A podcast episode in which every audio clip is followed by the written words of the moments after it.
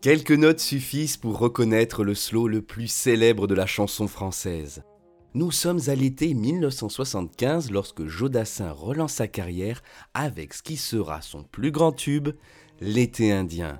Mais comment est née cette chanson inoubliable? La réponse se trouve dans la combinaison de trois éléments, le flair, la persévérance et les termes marins de Deauville. Allez, levons le mystère et découvrons ensemble l'histoire incroyable de l'été indien. On ira où tu voudras quand tu voudras. Et l'on s'aimera encore lorsque l'amour sera mort. 1975, les ventes de son nouvel album sorti à l'hiver ne battent pas des records. Son directeur artistique, Jacques Play, recherche une nouvelle mélodie pour relancer sa carrière. Dans une pile de 45 tours traînant chez CBS, ce dernier retient un disque, une chanson du groupe Albatros interprétée par un certain Toto Cutugno à peine connu en France. Pourtant, Jacques Play a du flair, il sait que cette mélodie ira parfaitement à Joe. Cependant, l'album est bouclé, le chanteur et son équipe doivent partir pour Londres afin de l'enregistrer. Mais il manque un tube.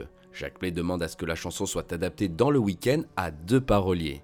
La mission d'en écrire les paroles est donc confiée à Claude Lemel et Pierre Delanoë.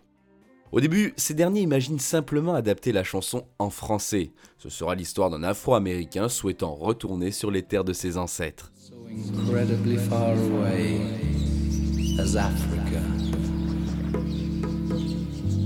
So close to me. Look where we are right now on this pitiful little piece of grass. Exilés à Deauville, les deux auteurs se mettent au travail. Jodassin, au courant de cette version, demande au parolier de changer le texte, et il faut croire que lui aussi a eu du flair. Cherchant l'inspiration par un ciel radieux, Pierre Delanoë se souvient d'une expression qu'il avait retenue lors d'un voyage aux États-Unis, Indian Summer. C'est le déclic, l'écriture de l'été indien débute. La chanson se construit en deux parties. La première avec des couplets nostalgiques où le chanteur évoque le manque de la femme aimée. La seconde où le refrain évoque les espoirs de la retrouver. Mais voilà, le refrain pose problème. Claude Lemel veut faire rimer toute la vie, mais l'inspiration ne vient pas. Fatigués, les deux paroliers partent se détendre au terme marin de Deauville.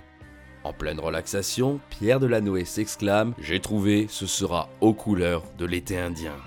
La rime est abandonnée et la chanson est donc achevée dans les temps.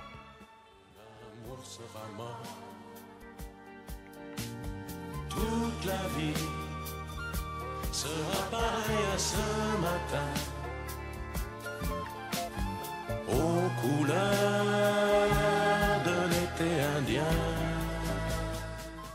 À sa sortie, L'été indien est un immense succès et près de 800 000 disques seront vendus. Le titre lui a permis de relancer sa carrière et les succès s'enchaîneront pendant deux ans, à l'image de Ça ne va pas changer le monde, Dès si tu n'existais pas ou encore D'il était une fois nous deux. Vous l'aurez compris, L'été indien est un tube qui reste dans le cœur de millions de Français depuis près de 50 ans. Une chose est certaine, on l'écoutera encore dans un an, un siècle, une éternité. On ira où tu voudras quand tu voudras. Et l'on s'aimera encore lorsque l'amour sera mort. Toute la vie sera pareille à ce matin.